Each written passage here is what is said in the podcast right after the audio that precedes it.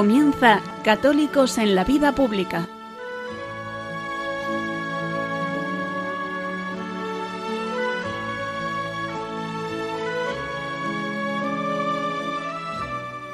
Un espacio dirigido en Radio María por Luis Zayas.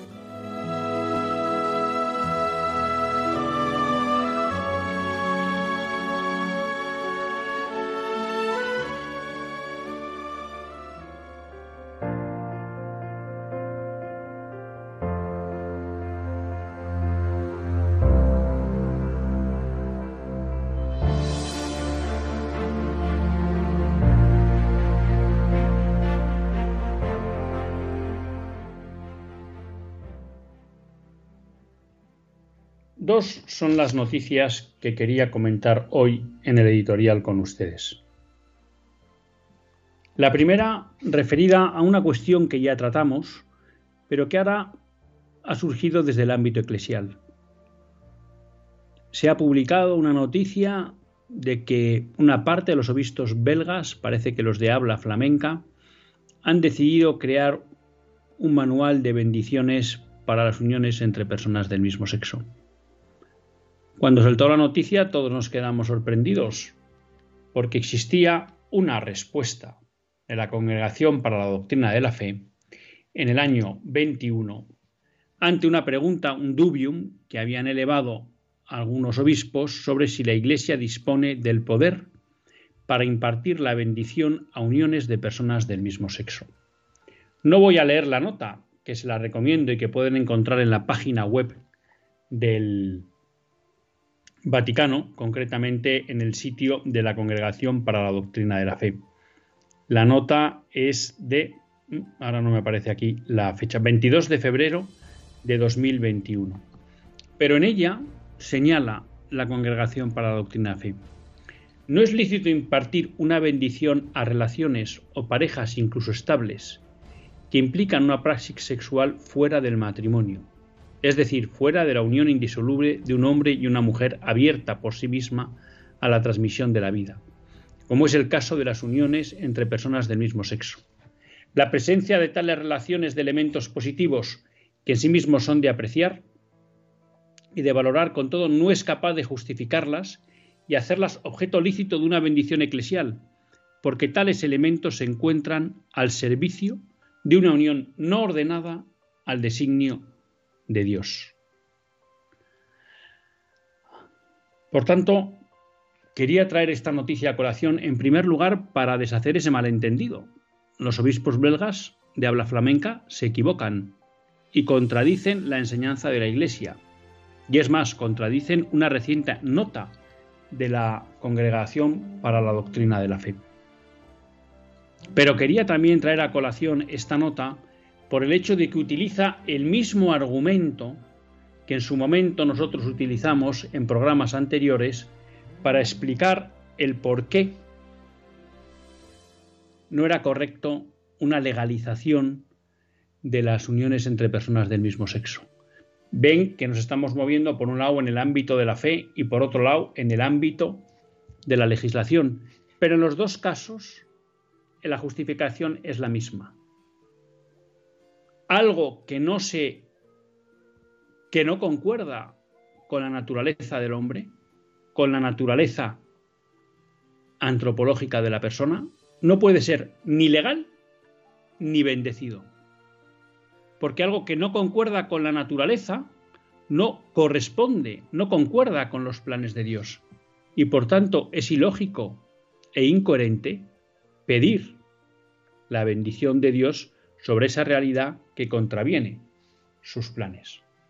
Por eso decimos siempre y repetimos mucho en este programa que es muy importante mantener la idea de que existe una naturaleza, de que existe un orden del ser, que nos ayuda a descubrir lo bueno y lo malo, y que es donde podemos encontrar el criterio para identificar lo justo y lo injusto.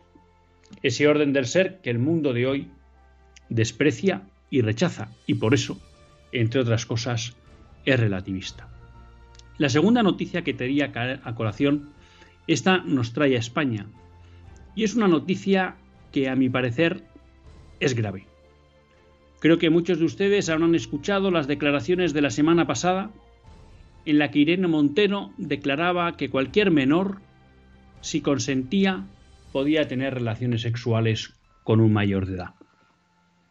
Muchos, con razón, se han llevado las manos a la cabeza. Vox ha hecho interpelaciones graves ante esa intervención. Algunos medios también, otros han tratado de restarle importancia, otros han tratado de decir que se malinterpretó. La verdad que lo que es la escucha de las palabras que dijo Irene Montero no da lugar a engaño. Irene Montero defiende que un menor, si consiente, tenga relaciones sexuales con un mayor. Hay que señalar que gracias a Dios ahora mismo eso es ilegal en España. Las relaciones con menores son ilegales hasta los 16 años, si no recuerdo mal, y tiene que haber consentimiento a partir de los 16 años. Pero ¿por qué me parece grave esta declaración?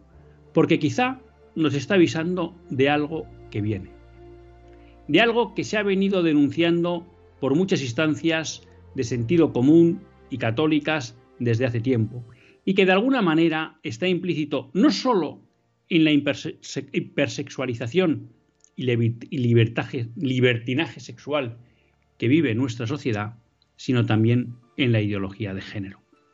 Y es tratar de volver a promover el sexo con menores, tratar de legalizar el sexo con menores.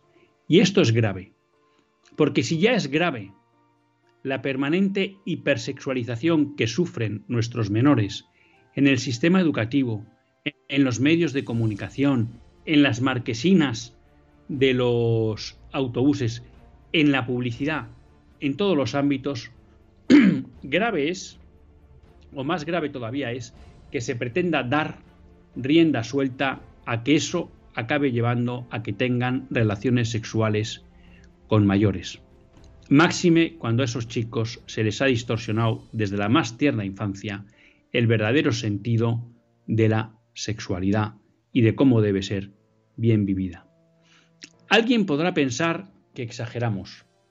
Alguien podrá decir que nos alarmamos sin sentido.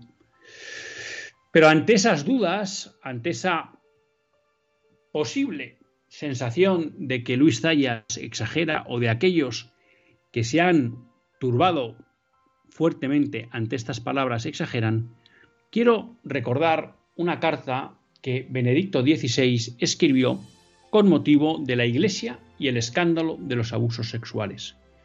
Y Benedicto XVI nos recuerda, yo les recomiendo que lean esa carta, si meten en Internet la Iglesia y el escándalo de los abusos sexuales, nos recuerda cómo en los años 60 y 70, fruto de la revolución sexual, se vivió un gran libertinaje sexual.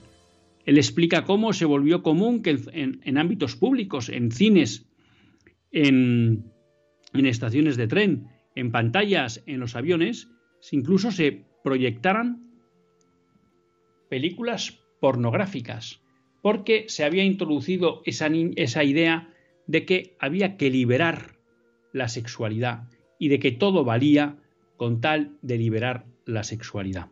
Y claro, nos recuerda que esto también provocó que la pedofilia, es decir, el sexo con menores, se considera como algo lícito y apropiado. Es decir, esto que nos está diciendo ahora Irene Montero no es algo nuevo, es algo que ya se ha vivido, es algo que ya se ha tratado de justificar, es algo que incluso se ha llevado a la práctica, porque hay muchos escándalos de pedofilia en los años 70 y 80, fruto de lo que fue toda la marea de la revolución sexual. Es verdad que pareció que se daba un poco marcha atrás en los años 90 y 2000 ante los escándalos que se produjeron. Pero eso no nos debe hacer olvidar que el permanente intento de nuevo por imponer una sexualidad sin criterio, sin moral, desligada del amor, de la entrega de la vida y de la apertura a la vida, acaba llevando por los mismos caminos que ya llevó en el pasado. Y por eso no nos extraña la frase de Irene Montero. Y por eso nos preocupa. porque parece que queremos volver a los tiempos que ya vivimos de libertinaje sexual y que tanto daño hicieron al conjunto de la sociedad y también a muchos niños en particular. Por eso son unas palabras graves, son unas palabras que exigen nuestra atención y ponernos en guardia, porque quizá estamos viendo que se está desarrollando un nuevo plan como los años 60 para tratar de normalizar la pedofilia. Y queridos amigos, Jesucristo dijo, aquel que, escandalizara a uno de estos pequeños, mejor sería que se ponga una piedra al cuello y se tire al fondo del mar. No podemos dejar que perviertan a nuestros hijos. No podemos dejar que ataquen la inocencia de nuestros niños. Tenemos que estar pendientes, tenemos que estar en guardia, tenemos que dar un paso al frente, porque las palabras de Irene Montero nos demuestran que ellos no cejan, que ellos siguen con su plan. Y la única manera de parar y de defender a nuestros hijos es que encuentren a alguien enfrente, a alguien que quiere enseñar el verdadero sentido de la sexualidad, a alguien que quiere proteger la inocencia de los niños y los jóvenes, a alguien que quiere defender la institución de la familia. Pidamos a Dios que nos dé fuerza para estar a la altura de estos tiempos que nos exigen permanentes retos. Comenzamos.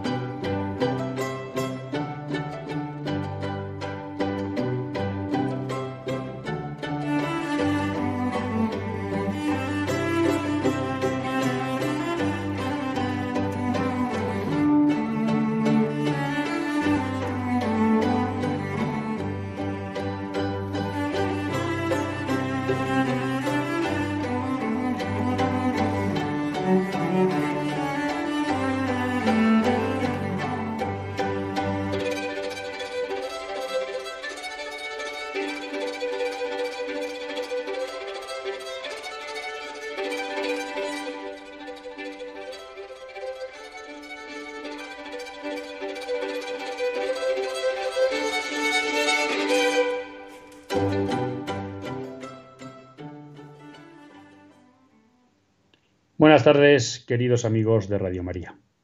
Un lunes más volvemos fieles a la cita con todos ustedes en los estudios centrales de Radio María.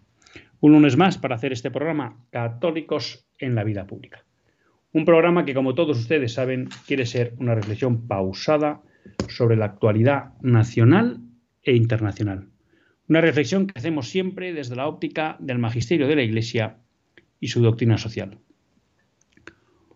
Una iglesia que no nos cansaremos de repetir que es madre y maestra, porque así lo sentimos y porque así lo vivimos. Y un lunes más tiene la suerte de compartir esta hora de radio Luis Zayas, que es quien les habla. Y hoy con la suerte pues de compartir programa con un viejo conocido de todos ustedes, que bueno, pues que sus obligaciones laborales, familiares y demás pues hacen que no pueda estar tanto como le gustaría y como nos gustaría a nosotros, pero que siempre se guarda un viernes del mes para estar con nosotros.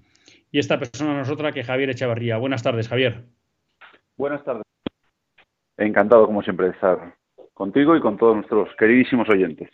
Pues nada, muchas gracias por estar con, con nosotros. Para hacer bien aquello del programa, les voy a recordar a todos ustedes que saben que hay un WhatsApp eh, que solo funciona durante el directo del programa y al que nos puedan llamar, que no es otro que el 668 594383 668 594383 y también, bueno, pues ya saben que fuera de lo que es el programa, porque no lo sigo en directo, pero nos pueden escribir siempre a católicos en la vida pública arroba radiomaria.es y ahí pues pueden hacer los comentarios que quieran o plantear las cuestiones que les interesen que se traten en el programa o hacer comentarios sobre los programas que hemos, que hemos tenido. Luego, después de la pausa, pues recordaremos el teléfono en el que todos ustedes pueden intervenir vía, vía telefónica.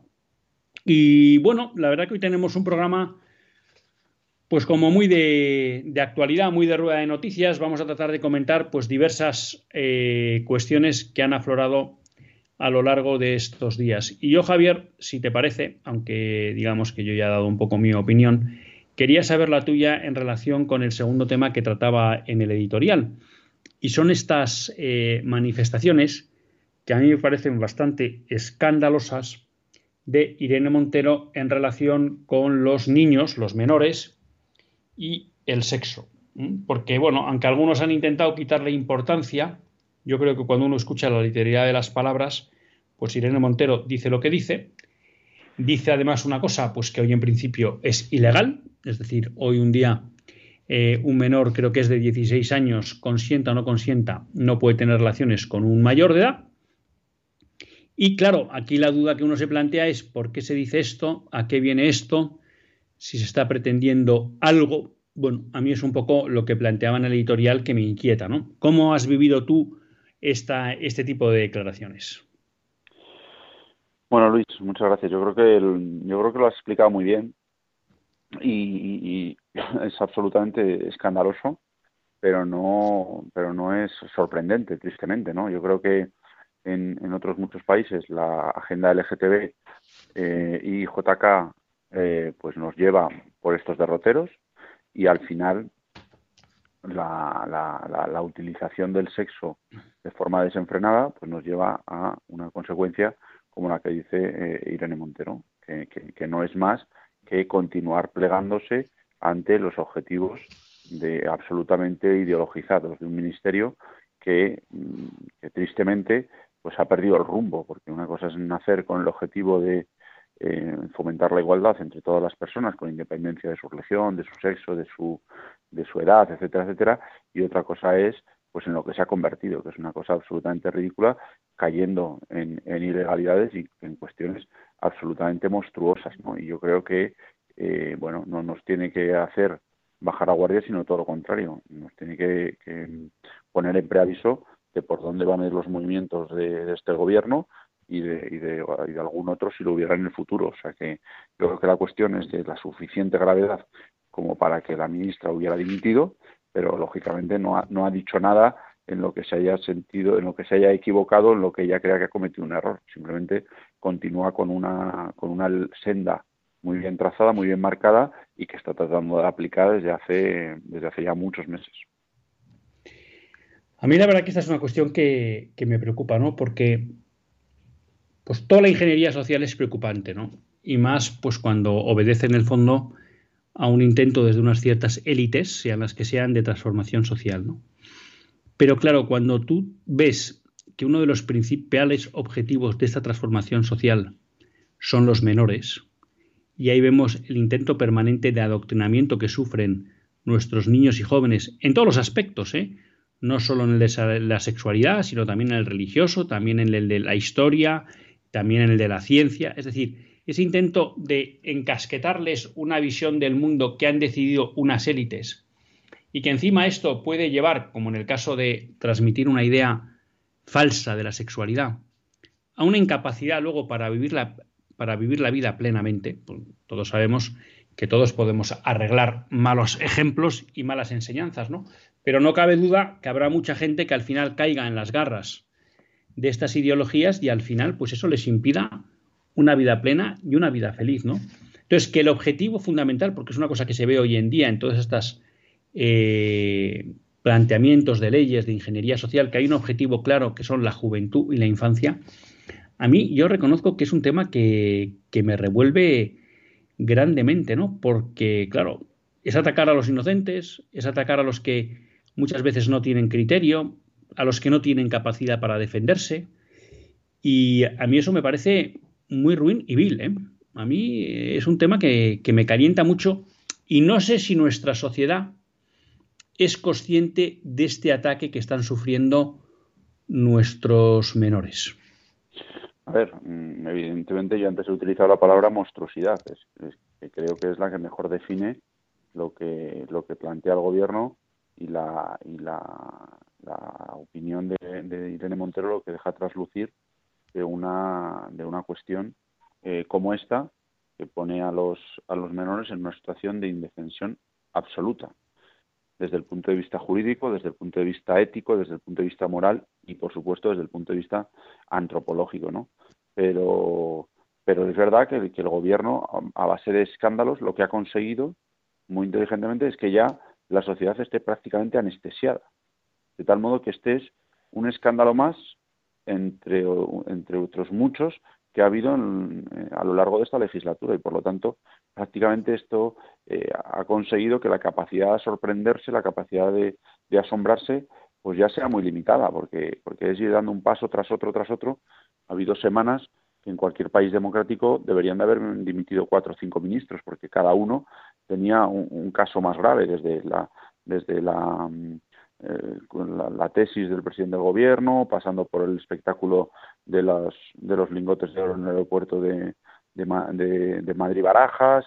Eh, bueno, es que son tantos y tantos casos que podríamos eh, citar que no terminaríamos, ¿no? Entonces, bueno, yo creo que este evidentemente no es uno más porque afecta a lo más íntimo del ser humano, que es a su, a su dignidad, a su pudor, a su, a su sexualidad, pero mm, en, en términos de, de escándalo, pues, pues tristemente es uno más de los que protagoniza este gobierno. Lo que pasa es que yo creo que, en este, bueno, yo creo que hay que mantener, mm, eh, mantener las alertas y, sobre todo, pues poner de manifiesto por todos los medios posibles lo, que ello, lo que ello generaría, como tú bien decías, en los, en los niños, en los menores, en los en los más indefensos y en los que en muchas ocasiones tienen situaciones de gran vulnerabilidad y yo creo que por ejemplo en el caso de la comunidad valenciana pues lo hemos visto muy claramente como los mayores, en este caso el marido de la, el que era marido de la vicepresidenta de la, de la comunidad valenciana, pues se aprovechan de una situación de indefensión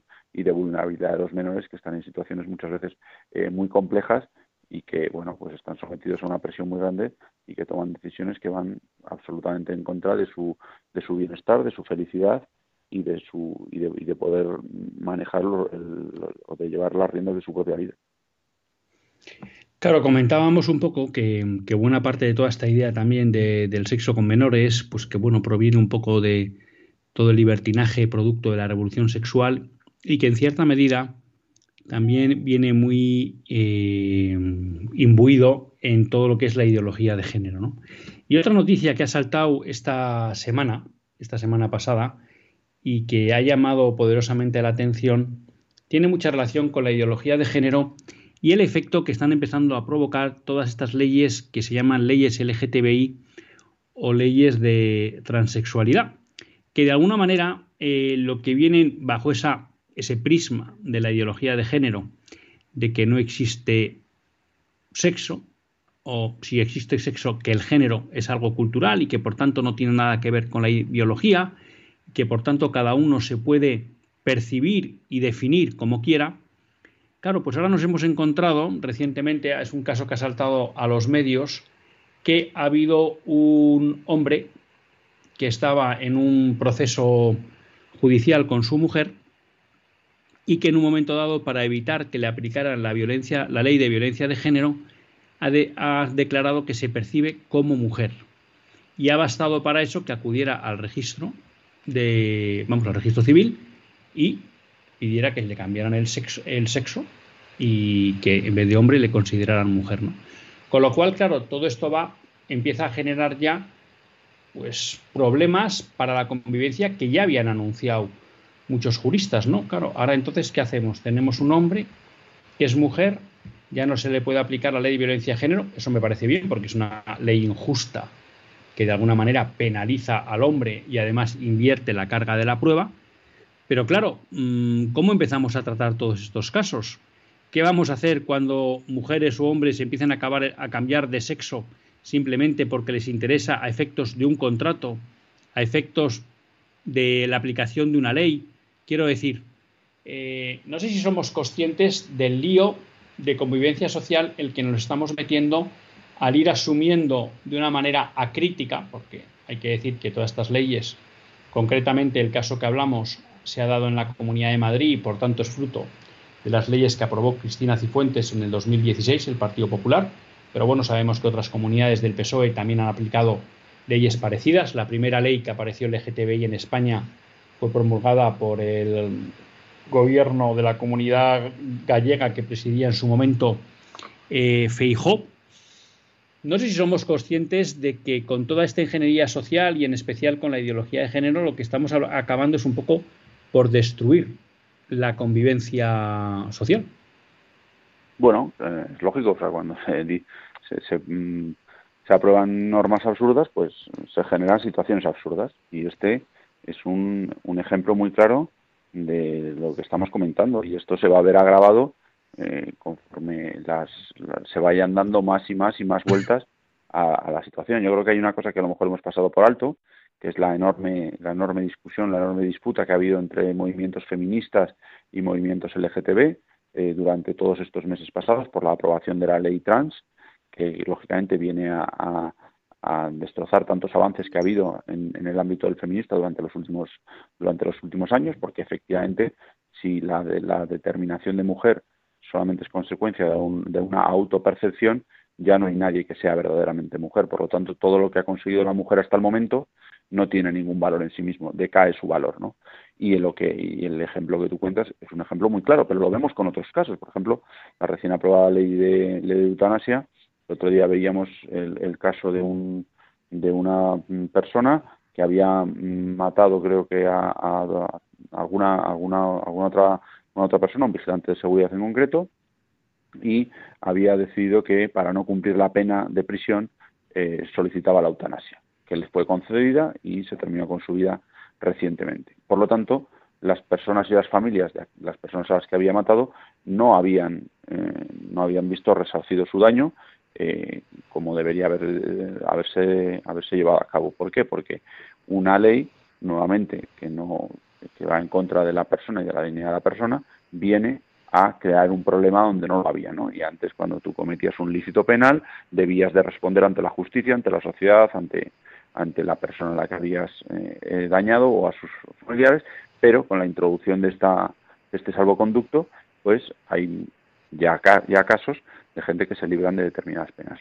Por lo tanto, nuevamente y tristemente, no me sorprende pero no por ello debemos dejar de denunciar y de poner sobre la mesa eh, pues las incongruencias de, esta, de este tipo de normas. ¿no? Y yo creo que el de la ley trans eh, es una ley que hace aguas por, por, muchos sitios, creo que está eh, recurrida ante el, ante el Tribunal Constitucional en algunos ámbitos. Y bueno, vamos a esperar a ver si, a diferencia del aborto, que creo que son ¿no? 11 12 años los que, los que lleva sin, sin pronunciarse, pues en este caso se pronuncia y lo hace en un sentido, en un sentido razonable. Un, otro ámbito donde está empezando a explotar toda esta cuestión de la ideología de género y de las leyes LGTBI trans es el ámbito del deporte, ¿no? Cada vez son más las federaciones que empiezan a prohibir que, sobre todo en competiciones femeninas, puedan participar hombres que de repente declaran que se sienten mujer, ¿no? Y son las propias mujeres deportistas, ¿no? Las que están denunciando esta situación de injusticia, absurdez eh, y, desigualdad, ¿no? Bueno, es que hay muchos casos donde donde eso se percibe, ¿no? Hay, hay en deporte, bueno, en, la mayoría de ellos, ¿no? En el, atletismo, en la natación, ya hemos visto algún caso, en la alterofilia, es decir, hay muchos deportes donde la, la, la, la propia eh, humanidad o, o, las propias características biológicas del hombre y de la mujer son distintas y por eso históricamente han competido en en disciplinas diferentes, ¿no? O en, categorías diferentes.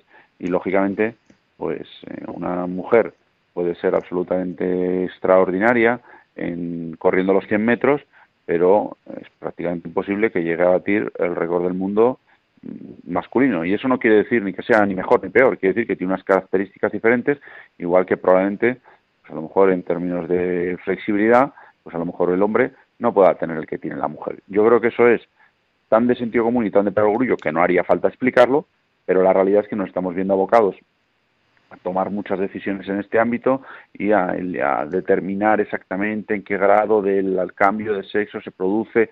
¿Por qué? Bueno, porque hay muchos intereses creados y estos son ejemplos muy claros donde se pone de manifiesto lo absurdo y lo incongruente y lo sin sentido que es muchas de las legislaciones que tratan de aprobarse en el mundo y que al final pues que tienen este este tipo de consecuencias. Pero esto lo podemos ver en otras muchas cosas. Yo mañana me, me autopercibo como mujer y decido que quiero entrar en los baños de mujeres, pues hombre, no sé si sería lo, lo, lo más agradable para todas las mujeres que allí estuvieran, ¿no? Bueno, como esto, yo creo que hay otros otros muchos casos donde donde donde bueno, pues las situaciones serían verdaderamente eh, ridículas si nos pusiéramos a analizarlas una a una.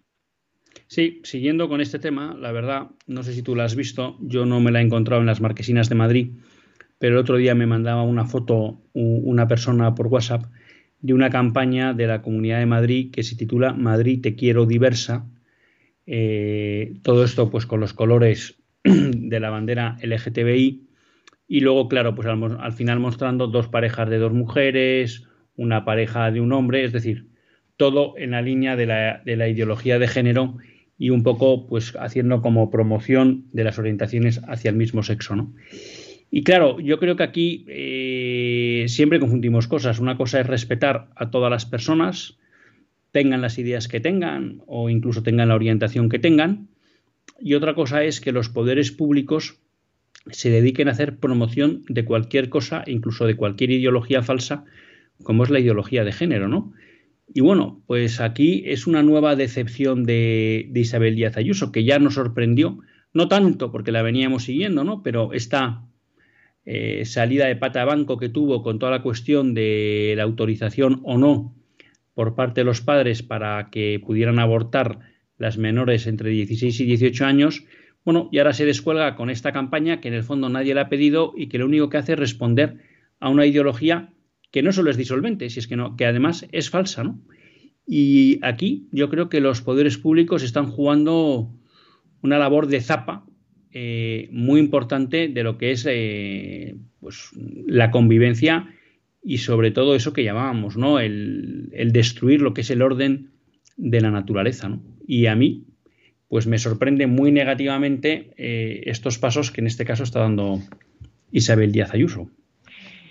Bueno, es que esto es, es promover una ideología, claramente, que, como ya hemos comentado, efectivamente es contraria al, ser humano pero sobre todo que tiene unas consecuencias muy importantes, ¿no? Y, al final la verdad debe de prevalecer, ¿no? Y, y por ejemplo, el otro día eh, se ha condenado a la patronal de a la patronal de las clínicas abortivas por publicidad engañosa.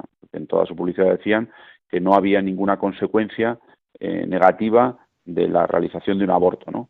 Eh, bueno, lógicamente eso desde el punto de vista eh, médico es rigurosamente falso y como tal lo han atestiguado, por mucho que se hayan empeñado durante muchos años en decir lo contrario. ¿no? Yo creo que en este caso eso es lo preocupante de la cuestión.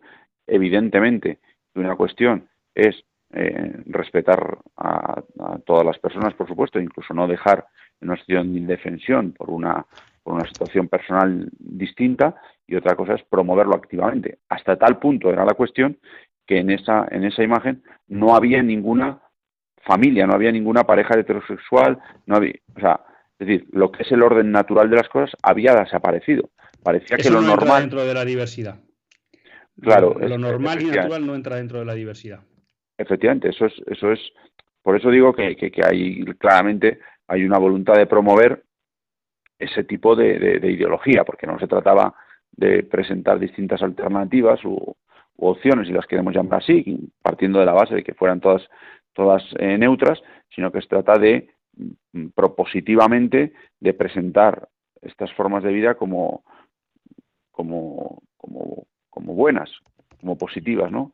Y yo creo que, bueno, pues que, que, lógicamente eso eh, yo creo que ni debería de ser competencia pública, porque la, las administraciones públicas no deberían de, promover eh, este tipo de, comportamientos, pero ni, mucho menos hacerlo de forma excluyente hacia el resto, que era un poco lo que se traslucía de la campaña de Marras eh, de la que estábamos hablando. Pues vamos a aprovechar para hacer una breve pausa. Aprovecho también para recordarles que si quieren intervenir en el programa pueden llamar al 9100 perdón, 910059 419 910059419 y nos vemos a la vuelta de una breve pausa musical.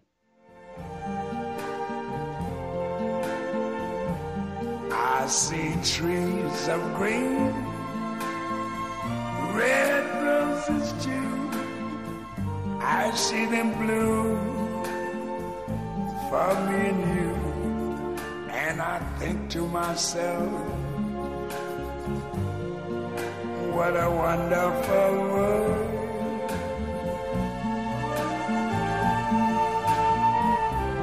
I see skies of blue and clouds of white, the bright blessed day, the dark sacred night. And I think to myself,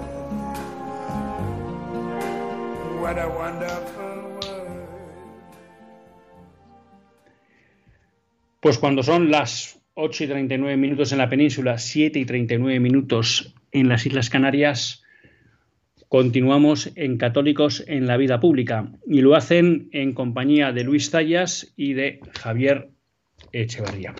No se lo he dicho, pero Javier Echevarría es consultor especializado en asuntos públicos. Y bueno, pues ya saben que en el programa pueden participar bien llamando 91 005 9419 91 005 9419 o bien escribiendo a través del WhatsApp 668 594383 668 594383 eh, acabamos hablando de los abortorios y de la publicidad engañosa, que la verdad que era una noticia que tenía aquí, me alegro que la haya sacado, porque a mí siempre me gusta resaltar que el mundo del aborto es el mundo de la mentira.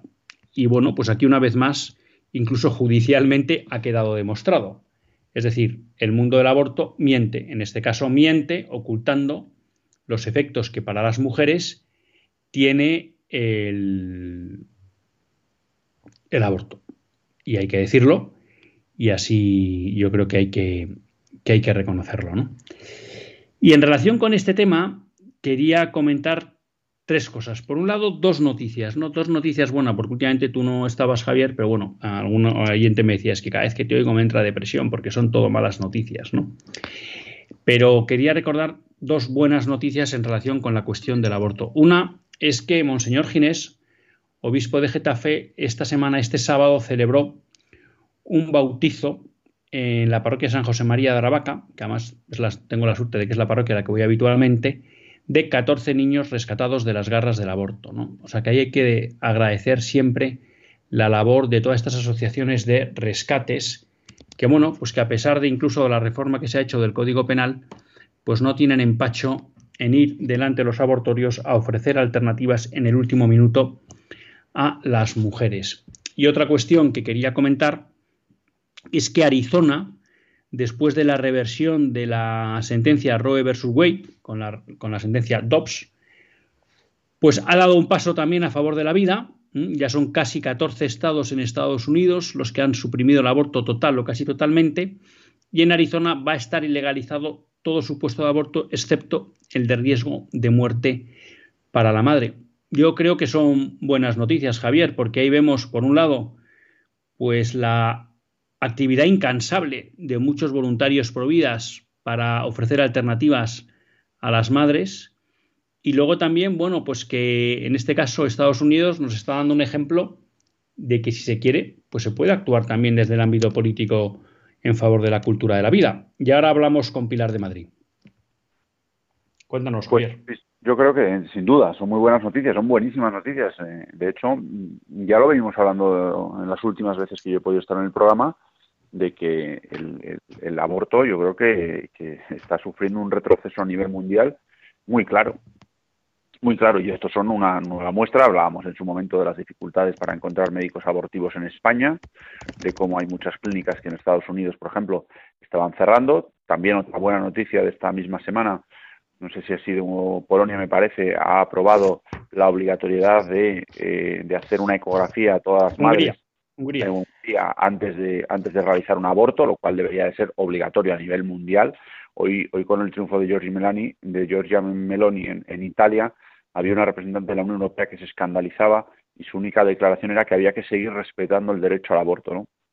Bueno, yo creo que es consecuencia del nerviosismo que hay, porque, porque hay países que están dando la batalla y hay evidentemente muchas personas que, que no se resignan, que no nos resignamos a que el aborto eh, se le considera un derecho que por supuesto que no lo por supuesto que no lo es y en este caso pues el, el, hecho de que las madres escuchen nada artificial, es la, la, auténtica realidad, es decir, que el feto que llevan en su vientre está latiendo, está vivo, si es que no es nada más.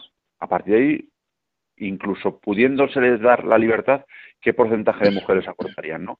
Y, y, en relación con esto y con lo que contabas al principio de, las, de los rescatadores, que efectivamente yo creo que se merecen sin duda alguna un monumento por, por la incansable labor que llevan haciendo durante muchísimos años, yo creo que eh, es interesante el dato que leía durante esta semana del último mapa de la maternidad de la Red Madre, donde decían que 8 de cada 10 mujeres que se acercan a Red Madre eh, con, con, dudas sobre el aborto acaban no abortando, ¿no? 8 de cada 10, es decir, el 80% de las madres, si se les diera la posibilidad de no abortar, no abortarían. Estamos hablando de que de los 87.000 abortos por el año 2020 en España, pues eh, fácilmente cerca de 70.000 serían niños que podrían nacer, ¿no? Yo creo que cualquier sociedad civilizada y cualquier sociedad eh, respetuosa con, con la humanidad debería de tratar de, por lo menos, que ese 80% de embarazos llegaran a término, ¿no? Y más en un país como España, con un problema de relevo generacional muy grande, por lo que ya yo creo que no es una cuestión simplemente ideológica, es una cuestión también utilitarista. Y yo creo que es una irresponsabilidad muy clara por parte de nuestros gobernantes el no establecer medidas de ayuda a la mujer embarazada, que por cierto, ahora mismo en España se sitúan en menos de 8 euros por mujer al año. Es decir, cuando estamos hablando de los costes de la administración, de los gastos de las administraciones, de cómo tiran el dinero, de los ingresos que tienen, de los impuestos tan elevados que tienen, etcétera, etcétera, no olvidemos que solamente 8 euros por mujer embarazada en España. Hay comunidades autónomas donde dan 0 euros cero euros, como por ejemplo en Canarias, como por ejemplo, bueno, como hay muchas comunidades autónomas donde dan cero euros. Bueno, yo creo que esto debe de llevar a la reflexión a todos y especialmente a nuestros dirigentes a que eh, hay que hay que tratar de revertir esta situación y modificar los datos de forma absoluta, como está pasando en la propia Hungría, en la propia Polonia, donde ya desde hace algunos años el descenso de el número de abortos está siendo absolutamente exponencial. Pues Javier, vamos a dar paso que tenemos aquí pendientes de entrar con nosotros a Pilar de Madrid y Antonio de Córdoba. Antonia de Córdoba. Yo creo que empezamos por Pilar. ¿Qué tal, Pilar? Buenas tardes. Hola, buenas noches. Bueno, yo quisiera decir cuatro palabras. No entiendo mucho de todos estos temas y quería darles las gracias a toda esta gente que lucha por mantener las leyes que, que es defender la dignidad de los menores. Y yo no sé si esa señora en algún momento se ha puesto a pensar si abusaran de sus hijos, ¿cómo les sentaría? Porque yo estoy hablando bajo mi, lo que me ha pasado a mí. Yo he sentido yo he tenido abusos de un familiar y no es nada agradable. Y por mucho que un menor diga que consiente, mentalmente y físicamente y, emocionalmente, es horrible. No quisiera pues, decir nada más que eso. Pues, pues muchas gracias, Pilar. Gracias a, por, a todas estas personas que luchan por, por, la dignidad de, las personas menores. Pues muchas gracias, Pilar. Vamos a dar a paso a Antonio de Córdoba y comentamos. Antonia, buenas tardes. Hola, buenas tardes. Pues nada, yo lo que quería decir es que esto de, los dirigentes, esto, esto que están haciendo, que, que tenían que reflexionar y que tenían, yo creo que no van a reflexionar, porque esto lo tienen ellos muy bien planificado. Ellos están obedeciendo a, a lo que le mandan los poderosos del nuevo, del nuevo orden mundial. Ellos están puestos aquí por ellos, para que hagan lo que ellos le mandan. Ellos quieren destruir la humanidad porque la humanidad es la obra de Dios y, y, son enemigos de Dios. Entonces, yo creo que, que lo que están pretendiendo es destruir la obra de Dios, convertir al hombre en otra cosa distinta, en un monstruo, en un ser, mm, deshumanizarlo por completo. Y lo están destruyendo a cosa hecha, no es por error. Pues muy de acuerdo con esto que dice Antonia. Efectivamente, yo creo que esto no es una casualidad. Esto responde a una batalla que podemos llamar también trascendente o preternatural, de que hay un ser, el maligno, que bueno, pues que está decidido a que el hombre se vuelva contra Dios, ¿no? Y ya no solo es que se olvide de Dios, sino que cuanto más sea capaz de que viva contra los principios que Dios ha establecido, pues como que eh, más contento se queda, ¿no? Y desgraciadamente, pues igual que hay muchos hombres que entregaron su vida a Dios, que fueron los santos, pues desgraciadamente hay otros hombres que entregan sus vidas a desarrollar estos planes contrarios a Dios. ¿no? Me parecía muy importante también resaltar, y ahora Javier comentas un poco tú lo que, lo que quieras sobre las dos llamadas, lo que ha comentado Pilar, ¿no? En primer lugar, agradecerle su llamada y también la valentía por lo que has puesto, ¿no? Pero me parece que usted ha dicho una cosa que es real y que cualquier persona de sentido común sabe, que un menor no está preparado para tener relaciones sexuales de ningún tipo, consienta o no consienta. Porque la primera duda que podría surgir es si ese consentimiento realmente es verdadero y sincero. Pero aunque fuera, como usted dice, no está ni preparado ni física, ni psicológica, ni mentalmente para ese tipo de, acciones. Y me parece que es muy importante poner esto que usted nos ha comentado de relieve. Javier. Bueno, primero, efectivamente, dar las gracias especialmente a Pilar por su, por su testimonio, que yo creo que, que pone de manifiesto el horror de lo que estamos hablando, ¿no? Estamos hablando de una situación absolutamente tremenda y donde efectivamente pues los menores no están en ningún caso capacitados para consentir eh, tener relaciones sexuales eh, de ningún modo no yo creo que eh, una ley de este índole debería de ir a, todo lo contrario a respetar su dignidad lo más posible a favorecer su capacidad de madurar libremente y no a, prácticamente exponerles ante una situación de una verdadera complejidad. Yo creo que también que esto debería de hacernos reflexionar de forma mucho más profunda sobre, tú lo decías en el editorial, sobre la sexualización de la sociedad y de cómo qué cantidad de niños y cantidad de menores están tomando decisiones contrarias a su, a su dignidad y cómo eso les está afectando de cara al futuro. Es decir, yo creo que hay que recuperar conceptos como el pudor, como la pureza, como la espera, como, bueno, todo este tipo de, conceptos que, hay muchos que quieren hacer eh, que parezcan obsoletos o antiguos, yo creo que son la base del, crecimiento de los niños, ¿no? Y estamos, ya no solamente en el ámbito sexual, sino otras muchas cosas, estamos haciendo que los niños de,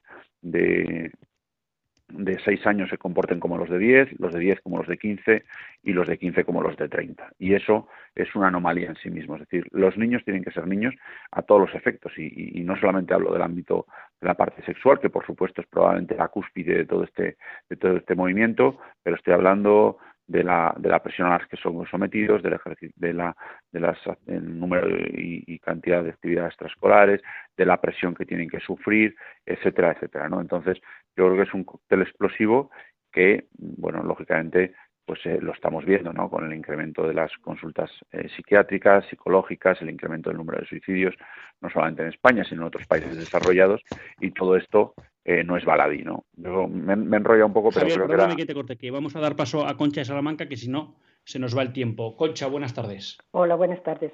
Mire, yo le quería decir que sí, que a esas personas a esas, a esas mujeres que, que las inducen al aborto o que ellas tienen miedo por ser madres, que le pongan los monitores para que vean cómo laten sus hijos, que tengo la experiencia de que, de que a una, una chica que, que, que, estaba en ese proceso que quería abortar, le dije, mira, ven conmigo a una, a una doctora que te ponga los monitores y veas cómo, cómo late el corazón de tu hijo. Y no abortó, y no abortó. Y a los señores gobernantes que sacan esas leyes, pues yo le diría también que si a ellos los hubiesen abortado sus madres, no estaban ahí para sacar esas leyes. Pues muchas gracias, Concha. Javier, perdona que te corté para dar paso a Concha. No sé si quieres comentar algo más. No, nada más. Mucho más interesante lo que, lo que comentaba Concha y yo simplemente estaba eh, bueno, apuntando eh, la necesidad de eh, conseguir que los niños vuelvan a ser niños, que se comporten como tal y yo creo que eso traería muchas consecuencias positivas no solo para ellos, sino para la sociedad en su conjunto. Pues yo creo que es un, buen mensaje para, acabar el programa, ¿no? Dejemos a los niños que sean niños. Y no nos queda tiempo para más. Sí, para agradecer a Javier Echevarría que haya estado con nosotros. Muchas gracias, Javier. Gracias a ti, Luis, y muchas gracias a todos los oyentes que nos escuchan y especialmente, en este caso, las oyentes que nos han llamado y nos han compartido su experiencia y su punto de vista. Pues sí, les damos las gracias a Pilar, a Antonia y también a Concha. Y a Pedro y a José Ramón que nos escribieron al, al WhatsApp, pues mostrando, pues efectivamente, la preocupación de unos gobiernos que hoy en día promueven una moral totalmente contraria a lo que es la, naturaleza del hombre. ¿no? Hasta el próximo lunes, si Dios quiere, que Dios les bendiga.